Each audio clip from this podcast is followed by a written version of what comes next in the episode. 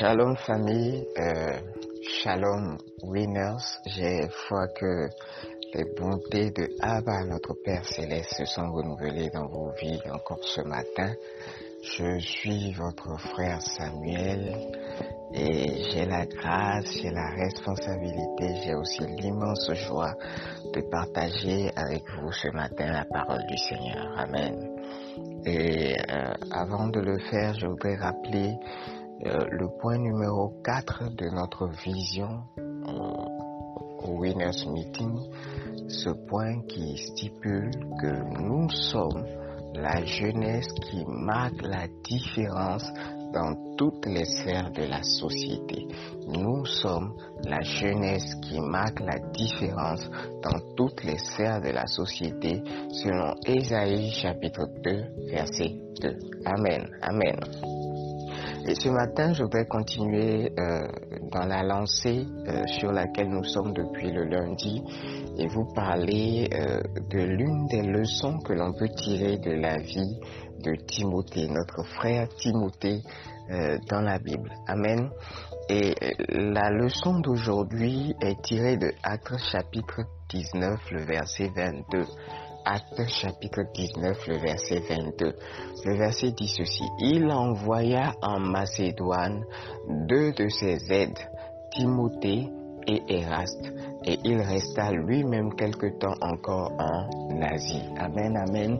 Il envoya en Macédoine deux de ses aides, Timothée et Eraste, et il resta lui-même quelque temps encore en Asie. Amen.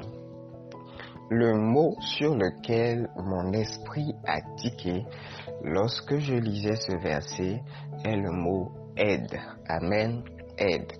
Euh, de nos jours, euh, nous avons tous le désir de marquer notre génération, le désir de laisser notre trace sur euh, dans notre génération en cette saison. Mais la Bible nous révèle ici que Timothée n'a pas voulu être au devant de la scène forcément. Lorsque vous lisez les Écritures, vous remarquez que Paul parle souvent de Timothée comme étant son enfant dans la foi, mais que Timothée n'a pas eu le même rayonnement euh, que Paul, mais il a été, comme le verset nous le dit, une aide pour Paul. Amen.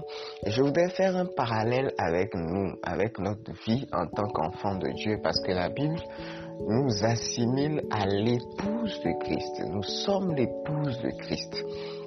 En tant qu'épouse de Christ, nous devons constituer une aide semblable à Christ. Parce que la Bible a dit dans Genèse chapitre 2 verset 18 que lorsque Dieu a vu qu'il n'était pas bon que l'homme soit seul, il a décidé de faire à l'homme une aide semblable. Et c'est de cette décision qu'est née Ève, qui est euh, l'os des os et la chair de la chair de Adam.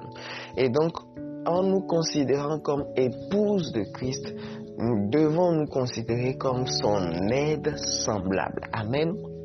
Et là, je me rappelle de, euh, de cette remarque que le pasteur Miles Monroe a fait et qui stipulait que lorsque vous voulez accomplir une tâche et que vous avez besoin d'une aide semblable ou d'une aide par exemple pour soulever un meuble, vous n'allez pas appeler un enfant, vous n'allez pas appeler quelqu'un qui est plus faible que vous. Vous allez appeler quelqu'un qui est au moins autant fort que vous ou, au moins, ou plus fort que vous en fait pour vous aider à soulever le meuble.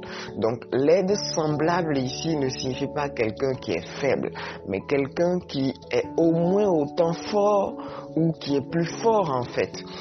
Dieu nous permet d'avoir cette force en nous grâce au Saint-Esprit. Le Saint-Esprit en nous nous rend au moins autant fort que Jésus, notre époux, que le Christ, notre époux.